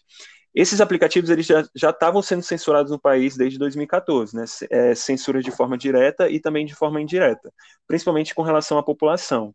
E esse órgão já foi usado em outros momentos, mas agora a gente sabe que ele está sendo usado de forma muito mais incisiva. A gente sabe que o órgão está tá, tá, a gente sabe que o Roscomunizador ele está sendo muito utilizado na Rússia pelo governo para censurar, se a gente observar, por exemplo, e aí fazendo uma pesquisa rápida dentro do nosso Play Store, que é a nossa loja que a gente baixa os aplicativos do Google, né? Dos 10 aplicativos hoje mais baixados na Rússia, nove deles são serviços de VPN. E aí, só para situar você que não sabe o que é um VPN, né? O VPN significa Virtual Private Network, ou uma rede privada virtual. E ele descreve necessariamente a oportunidade de estabelecer uma conexão de rede protegida ao usar redes públicas de internet. Então, necessariamente, o VPN criptografa o seu, gráfico, o seu tráfego de internet e ele disfarça o seu IP, que é a sua identidade online. Então você pode estar na Rússia, pode estar em Moscou, por exemplo, usar um VPN e dizer que você está, por exemplo, na Arábia Saudita ou que você está na Alemanha, sabe? Para mascarar o seu IP e tentar fugir desse, desse, dessa censura desse órgão governamental que é o Roscomunizador. É, e aí, basicamente, isso está acontecendo desde o dia 11 de março, né? Há um processo de intensificação dessa censura por esse órgão, principalmente nessas empresas que envolvem meta. E aí, o governo russo já anunciou que vai chegar um tempo, né? Na verdade, esse, esse tempo, né? Esse dia necessário é na próxima semana, que esses aplicativos não vão mais funcionar no país, sem uma data esperada, uma estimativa de, de data esperada que possa fazer com que eles retornem, né? Então, todos os aplicativos meta vão ser retirados do país, eles vão ser bloqueados é porque o governo russo, tecnicamente, esse órgão governamental, é, acredita que essa é uma empresa extremista, né, de divulgação é, de informações fake. Então, a gente é difícil colocar essa hashtag é, nas suas redes sociais, mas se você colocar hoje no Instagram ou no Facebook, por exemplo, é, a hashtag Isso é um Adeus, em russo, né, você vai ver uma série de publicações de pessoas que moram na Rússia que estão se despedindo das suas redes sociais, literalmente, né, estão colocando foto lá, dizendo a gente não sabe quando a gente vai voltar, isso é um adeus, né, e espero que tudo se resolva em breve, né? Então tem várias, milhares e milhares de publicações que são publicadas o dia inteiro, né? Então é muito complicado mesmo a gente falar de censura uhum. dentro da Rússia, é muito complicado a gente falar sobre essa divulgação de informação. É, cara, eu fico pensando, né, é, é o quão difícil é, é para a gente, né, que vive num ambiente democrático e a gente já tem as nossas dificuldades, as vicissitudes de cada país, né, a problemática e tal, as fake news que nos tomam diariamente. E aí imagina a situação da população russa, né, com essa com essa camuflagem, né? Obviamente que, que, que, os diversos governos acabam executando essa política de, de proliferar apenas notícias favoráveis a seu favor. Mas o que acontece no solo russo, né, Juan, é uma coisa assim inimaginável em pleno século XXI. E, e, tudo isso ainda deixa com que o seu principal líder seja muito popular, né? É, é uma coisa que é irônica, é muito irônica isso. É muito Agora, irônico. É, é, é, muito irônica, é um negócio assim, é, é, espetacular. Agora, Juan, eu fico pensando o seguinte, numa tentativa né, de, de, de, de levarmos as nossas discussões aqui com desfecho, eu, eu fico pensando o que é que a gente não sabe também, que eu acho que é importante dizer, eu acho que é importante a gente lembrar dois pontos, né? Um eu vou falar e um eu gostaria de fazer uma pergunta para você. O primeiro, cara, seria o seguinte, é até que ponto a gente esqueceu que essas atitudes russas, né, que estão acontecendo agora na Ucrânia, já ocorreram também lá no processo separatista da Geórgia, né, porque é uma similitude, cara, que eu nunca posso deixar de mencionar, né, do que aconteceu lá nas mesmas regiões. A gente está falando aqui da região de Donbás, né, que é Donetsk, Luhansk, mas lá na Geórgia, cara, em 2008 também foi a mesma situação, né? Com a Berásia e com a Ossétia do Sul, né? Que é um caso que é atual ainda, porque não se desfechou, né? E eu acho que para o Putin, esse lance de mandar tropas pela manutenção da paz, tanto na Geórgia, o que aconteceu na Crimeia e agora na Ucrânia, com essa, entre aspas, operação militar especial, é um, é um, é um eufemismo, né? Para falar de fato de uma invasão. Agora, fora esse ponto, que é importantíssimo lembrar, e eu, eu mencionei isso agora, a pergunta que eu lhe faço é: o que é que a gente também não está sabendo de quem foi o Volodymyr Zelensky? Né? Eu, eu, eu acho que é importante para o nosso espectador também saber um pouquinho, porque às vezes a mídia o coloca num pedestal de grande herói é internacional e oculta um pouco do que já rolou no passado dele. Tu tens alguma coisa, Juan, que pudesse Tem. me ajudar a pensar sobre isso? É até engraçado que a palavra ironia tenha surgido junto com essa pergunta sobre o Volodymyr Zelensky, né? Porque é o para quem não sabe antes, é, e aí vamos fazer um breve aparato, né, de uma análise de conjuntura que leva a gente a crer que o mundo é muito mais é, dinâmico e engraçado do que a gente vê, assim, né? E as entrelinhas são muito mais importantes, é aquela importância do não dito, né? Quem foi que falou essa frase? Até esqueci. Michel dissertou. Michel dissertou, a importância do não dito, né? Para quem não sabe, o Volodymyr Zelensky, que hoje é atualmente o presidente da Ucrânia, né? Ele é formado em direito, é, mas ele ganhou a vida, em sua boa parte, inclusive ganhou a popularidade que o colocou na presidência, fazendo um programa de TV, na, na televisão ucraniana em 2015, né? É quase um Ronald umas... Reagan, né? Um Ronald Reagan, né? É, quase um Ronald Reagan, né? Ele fazia um programa chamado, olha aí o nome, O Servo do Povo, que era protagonizada por ele, e ele era o principal protagonista, né? Contava a história de um professor do ensino médio que ele foi rapidamente alçado à presidência, a governante máximo do país, né? Após viralizar na internet fazendo um discurso anticorrupção em sala de aula pode não parecer assim, tirando essa essa essa proximidade com relação ao professor, porque no, no caso a série a, o servo do povo era um professor, esse lance de viralizar na internet colocou muitas pessoas no poder ultimamente, né? Com então você tem aí o Trump, o Bolsonaro, né? Enfim, vários exemplos de o, o próprio Zelensky também é um exemplo disso, né? E aí, por incrível que pareça, também agora que eu esqueci o nome dele, o líder, o líder da Hungria também. Eu, eu, eu, recordo em breve, mas pode falar, desculpa. Então, a, a, por incrível que pareça, a vida realmente imitou a arte na Ucrânia. Né? O Zelensky ele anunciou uma candidatura à presidência no Réveillon de 2019, no dia é, 31 de dezembro. Né? E aí o nome do partido dele era o nome da série, Servos do Povo. Né? O que mostrou e aí ele acabou se intitulando como uma, ele acabou se que é isso? Ele acabou se intitulando, ele acabou se intitulando como como o grande libertador do povo, né, da corrupção. É, ele né? acabou se o, o, discurso eleitoral dele era aquele discurso de revogação de uma antiga renovação de uma antiga política, sabe? Contrário àquela velha política que era estabelecida. E adivinhe só uma outra aproximação com o caso brasileiro e com o caso americano das eleições é, distantes, né? Que ele usou a campanha via WhatsApp. Então ele ganhou popularidade não só pelo programa, mas também ele, ele abordou muito essa campanha via WhatsApp. Né? Isso me lembra o é... que aconteceu com o Orbán, né? Que é, que é justamente o, o, cara da Hungria. O ah, o, o, o Victor Orbán, né? É, exatamente. É, o, o, em, dois, em, em 2019, em, na verdade, essa onda conservadora que vem se estabelecendo na, na, na Ucrânia, ela é desde 2015, mais ou menos, ali com, com uma adaptação ao, a, é, adaptação não, desculpa, o, a entrada do batalhão de Azov, que é um grupo nazifascista, é o maior grupo nazifascista organizado na Europa hoje, um grupo paramilitar nazifascista organizado na Europa hoje, né? É, ele, ele se localiza lá na Ucrânia e hoje eles fazem parte do exército ucraniano. Desde 2015 eles fazem parte do exército ucraniano, né? É, a gente não pode esquecer, por exemplo, aquela a, a Sarah Winter, Winter, né? né? Sarah que Winter. tinha aquele grupo 300 do Brasil, que era um grupo, não era tão militarizado como é o Batalhão de Azov, obviamente, mas era um grupo de organização nazifascista, né? É, e aí o interesse deles, inclusive, era ucranizar o Brasil. Era uma fala da Sarah Winter, né? Que o interesse era Olha ucranizar o Brasil. Olha que coincidência é, dolorosa, né? Foi uma merda. Mas enfim, e aí o, o, o, Zelensky, ele foi de comediante desses servos do povo, ganhando é, sua popularidade por meio do WhatsApp, por meio da internet, né? E, e, isso é muito interessante, porque isso não acontece só na Ucrânia, né? isso aconteceu em outras partes do mundo. Exato.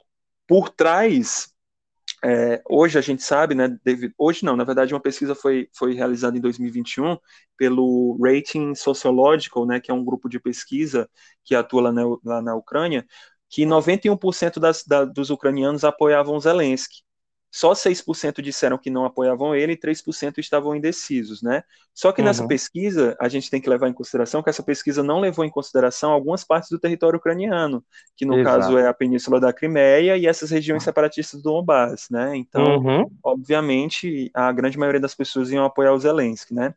A gente sabe que na Ucrânia, como eu já falei, há um aumento e um crescimento do neonazismo, principalmente dentro do governo é, dentro das forças militares, né, com, essa, com esse acréscimo do batalhão de Azov dentro do exército ucraniano, é, é, esse é o primeiro país do mundo a ter dentro dos, das suas forças armadas um grupo que é auto-intitulado nazifascista, um grupo paramilitar nazista, e uhum. que inclusive estabeleceu essa fala de desnazificação da Ucrânia do Vladimir Putin. Né? A gente sabe que o Zelensky ele é um judeu ele é um cara que, por, por confluências históricas, jamais deveria apoiar grupos extremistas ou nazifascistas, mas aí ele vai ter que lidar com essa hipocrisia do tempo. né? O batalhão de Azov faz parte realmente do exército ucraniano e mesmo ele sendo judeu, há sim um aumento do neonazismo dentro da Ucrânia, assim como há também um aumento do neonazismo no mundo inteiro,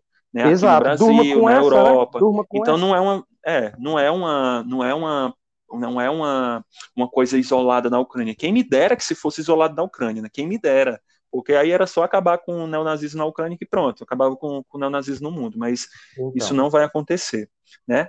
É, eu nem queria entrar muito nesse aspecto, mas eu acho interessante falar desse passado do Zelensky, né? E aí trazendo uma série, um aspecto mais importante com relação a isso, né? É, para a gente também se encerrar, que a gente já está caminhando no tempo, eu uhum. queria que tu me falasse um pouco, e aí eu vou complementar na medida do possível, né? Como que tu avalia esse essa perspectiva das ideologias conflitantes, né? Principalmente dentro da mídia, principalmente dentro dessa desse, desse conjunto de informações que são é, tidas, né, que são produzidas sobre o conflito, né? Como que tu avalia uhum. é, esse poder da ideologia, né? Como que a gente historiador, por exemplo, e os nossos ouvintes também que tem, é, que estão aqui necessariamente para para desenvolver um pensamento mais crítico, fora do padrão, né, fora da bolha, né?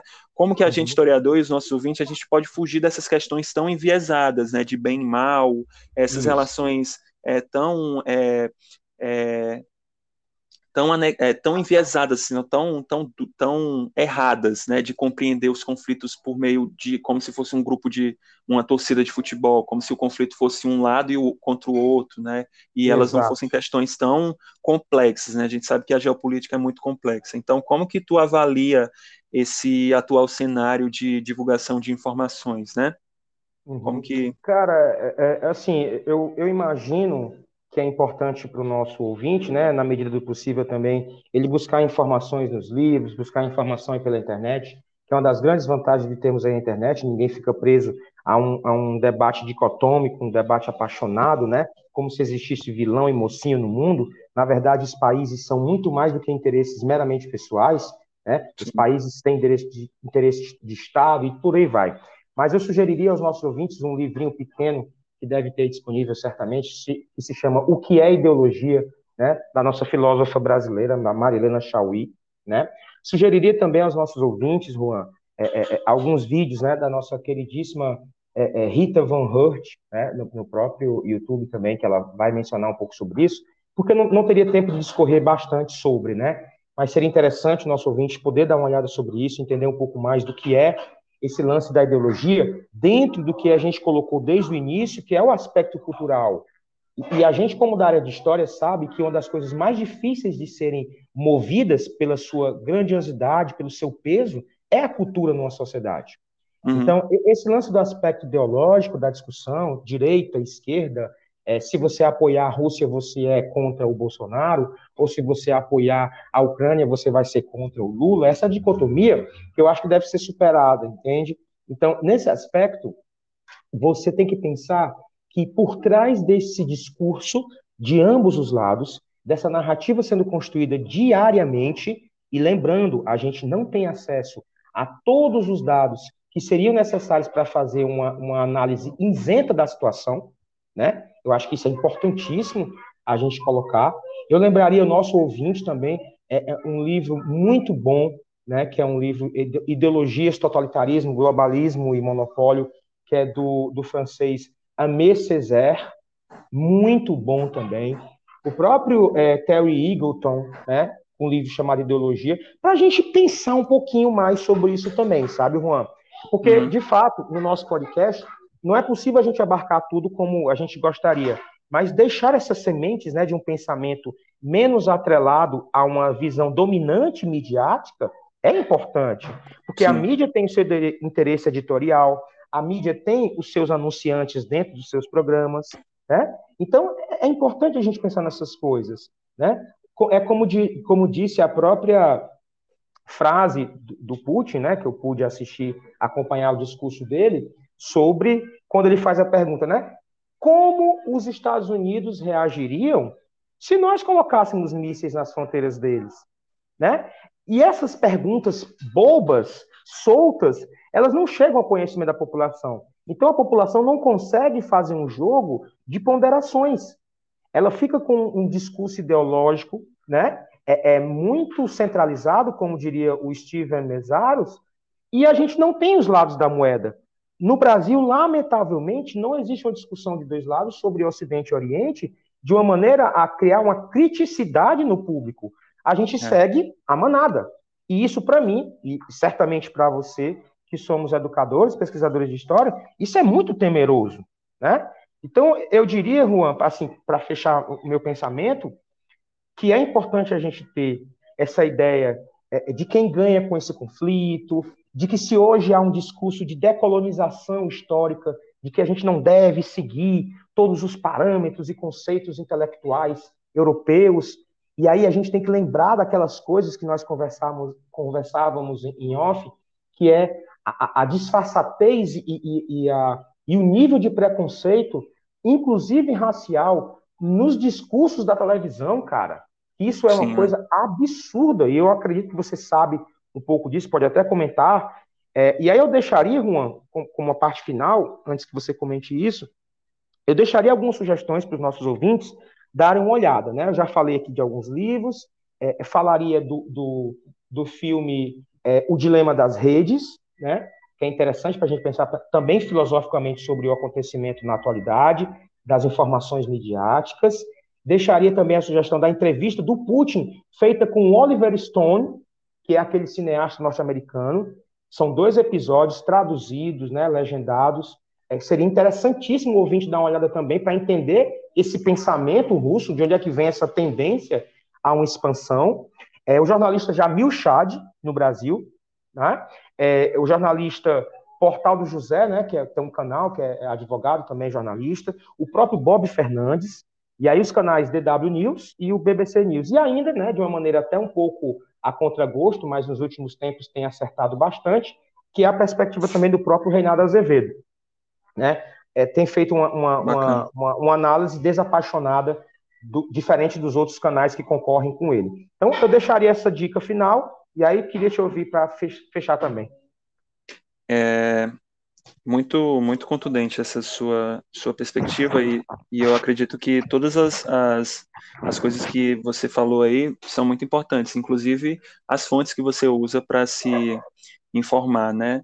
A gente, como historiador, a gente está sujeito às fontes, mas a interpretação é nossa. Então, é por isso que é muito importante a gente ter um pensamento crítico, né, e fazer análise de discurso de forma séria e responsiva. É, mas vamos lá. Antes da gente abordar necessariamente todas as opiniões internacionais sobre o conflito, né, cabe a gente refletir um pouco sobre esse aspecto muito interessante da nova dinâmica discursiva do mundo, que é esse dilema das redes sociais. Eu compreendo como pesquisador em história que toda informação ela precisa estar sujeita a uma análise crítica para saber se ela é relevante e formativa ou se ela é apenas informacional e incorreta. Né? A guerra nas redes sociais tem sido a guerra entre Rússia e Ucrânia nas redes sociais tem sido consumida como um produto de cultura, né? E aí parafraseando é, a dinâmica do Twitter, né? Ela é um assunto do momento. Então, antes da gente continuar, de fato, a falar sobre isso, a gente precisa compreender que a narrativa tipicamente atribuída ao Ocidente é aquela que tipifica os conflitos, esses conflitos específicos, né? É, ela tipifica esses conflitos em torno do bem e do mal, em torno do vilão e do mocinho, em torno do Ocidente e do Oriente. E nós dois, assim como o nosso ouvinte, acredito eu, a partir de agora, vai entender que isso, na realidade, não existe. Né?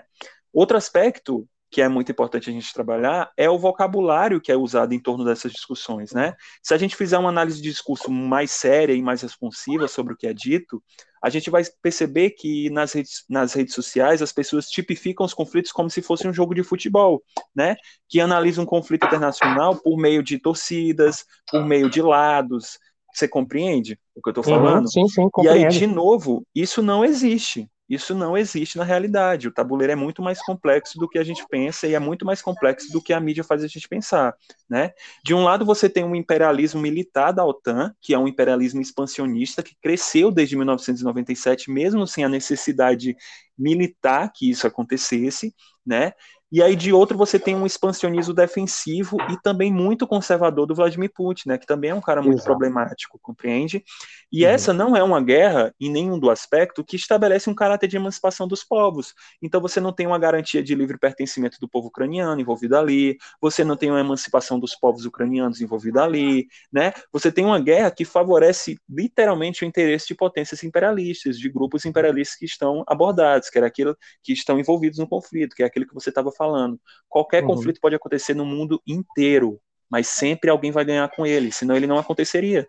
É essa a dinâmica do, do, imperialismo, né? Se ninguém ganhar com a guerra, a guerra não acontece. Vamos ser sinceros com relação a isso? Com certeza. Se, se ninguém ganhar com a guerra, a guerra não acontece, não tem motivo para ela acontecer, né? Então, quando a gente começa a observar a guerra como esse produto de cultura na mídia ocidental, né, ela tem sido amplamente utilizada aqui na mídia brasileira. Se você pegar, por exemplo, a Jovem Clã, e aí parafraseando, na verdade eu estou falando da Jovem Pan, né, ela usou imagens de jogo de videogame para dizer como se fosse um ataque real e aéreo Meu russo Deus. na cidade Meu da Ucrânia, Deus. né? Para os jogadores aí da EA, né, Electronic Arts, eles usaram vídeo do Battlefield, né? Inclusive poderiam ter usado vídeos de outros jogos, né? É, e aí divulgaram isso amplamente nas suas redes sociais, na, na, nos seus canais de YouTube, divulgaram isso na rede aberta. E isso e ainda está lá, viu? Ainda é, tá lá. E ainda está lá, ainda, e vai continuar, né? E isso uhum. não serve de fato para nada. Isso é só desinformação global, né? Isso é uma desinformação generalizada. Se a uhum. gente pegar, por exemplo, a Record, que é outra é, é, manipuladora de informações, né? Eles colocaram uma, uma, um jogo de corrida, que é o Forza Horizon 5, né? É, dizendo que, que era o teste necessário para um piloto é, do presidente Biden, né? O cara ser o, ser o piloto do Biden, eles colocaram um vídeo de um cara fazendo drift no Forza 5, entende? e aí, é, não só como historiador, vou ver isso de forma é, desequilibrada e completamente eu nem vejo como irônico, eu vejo como problemático, né? apesar de é ser um pouco engraçado. Apesar de ser um pouco engraçado, eu não vejo isso como irônico, eu vejo isso como muito problemático. Mas, uhum. Como gamer, eu vejo isso também como muito problemático, porque imagina se isso vira moda, compreende? A gente vai começar a ficar preso dentro do metaverso. E aí, as próprias mídias de manipulação, né, as próprias mídias ocidentalizadas, elas vão começar a te colocar dentro de um bolo dentro de uma bolha que você está dentro ali de uma distopia informacional, compreende? Então, Perfeito. isso serve para a gente fazer até uma crítica, né? A gente falou muito dessa censura na Rússia, muito de como o governo lá funciona e tudo mais, mas a gente vê que aqui dentro do Ocidente, e aqui dentro do Brasil especificamente, como eu estou falando, isso acontece também, só que de outra forma. Então Exato. essas mídias têm essas mídias têm tanta liberdade para falar uhum. sobre as uhum. coisas que elas acabam manipulando a informação e fazendo com que você fique dentro de uma bolha informacional que não é correta, né? E aí te Exato. coloca dentro de uma distopia que tu começa a pensar que um jogo é o que está acontecendo de verdade em um país, né? E isso é muito muito problemático. Isso não é um tipo de censura, como acontece na Rússia, mas isso é muito mais problemático do que qualquer censura, né? Porque isso gera desinformação, e desinformação a gente sabe onde a gente, onde a gente chegou, né?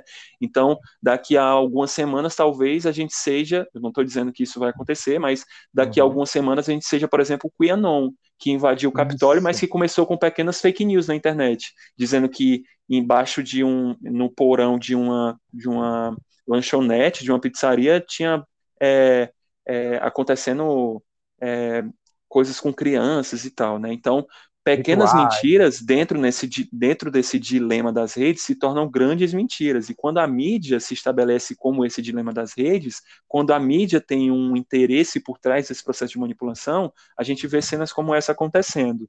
Né? A gente pode usar como, por exemplo, também dessa difusão confusa de informações, né? É, o artigo que foi publicado do Infomoney, é, na verdade, algumas horas depois da invasão do, algumas horas depois do começo da invasão na Ucrânia, né, onde o Infomoney colocou o seguinte título da sua entrevista, da, da sua reportagem: Como investir diante da invasão da Ucrânia? Pelo amor. Dentro de uma carteira de investimentos, compreende? É Como inacreditável como se o conflito fosse de fato uma oportunidade de fazer render uma carteira de investimentos das pessoas, né? Compreende como isso é problemático? Investe, tá investe aí em tal criptomoeda, ou investe aí em tal renda fixa, ou em tal renda variável, é, visando esse comportamento da economia em torno do, do conflito russo-ucraniano, né? Invista enquanto eles morrem. Basicamente é isso que aconteceu, né? É, uhum. A gente pode usar também como outro exemplo, e aí é, trazendo alerta de gatilho para a galera que tem gatilho com relação a isso, que é a, é, a, a, prática raci racial, né, a prática eurocêntrica, a prática é, preconceituosa, racista, né, de algumas mídias europeias em torno do conflito, né. Então você tem aí nos primeiros dias de conflito e aí aquilo que você estava falando, você pode achar esses vídeos no YouTube, né. Você coloca uhum. lá mídia alternativa Redfish e aí tem, inclusive está traduzido em português pelo Tiago dos Reis, né? Você pode ver que vários, vários, várias mídias internacionais que estavam, por exemplo, na Inglaterra, que estavam na Alemanha, que estavam na Suécia, né? ITV News, BFB News, é, CBS News, a própria BBC, mas não sendo a do Brasil, sendo a outra BBC internacional, né? Eles Sim. acabaram colocando esse conflito russo-ucraniano, essa dinâmica de, de refugiados, esse fato de 2,5 milhões de pessoas terem sido refugiadas, como se se a cor dos ucranianos, no caso a grande maioria da população é branca, como se a cor e o fato deles estarem no continente europeu, mesmo que eles não sejam tecnicamente europeus, né, porque eles não fazem parte ainda da União Europeia, é, como se isso fosse uma motivação extra que propiciasse, por exemplo, como se isso não fosse uma motivação que propiciasse o Putin atacar. Ah, o que, que o Putin está achando? Que a Ucrânia é, por exemplo, a Líbia, é o Iraque, é a Síria? Não, a gente está uhum. falando de, de, de, pessoas brancas, sabe, que são uhum. quase europeus. Então, o que, que o Putin está achando que ele vai fazer com isso, sabe? O que, que ele está achando que ele é? sabe? E aí isso leva muita gente a crer todo esse processo de, de silenciamento, eu não diria censura, porque como eu falei, a mídia no Ocidente é uma mídia livre, mas essa omissão de aspectos que, que é uma censura informacional.